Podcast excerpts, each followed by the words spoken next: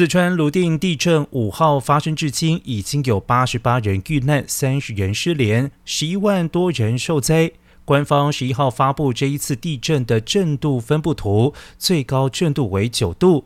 而在中国的地震共分为十二级，使用的单位为度。而在抢救行动方面，震区国省干线基本全线畅通，乡镇通信全面恢复，恢复供电三点七六万多户。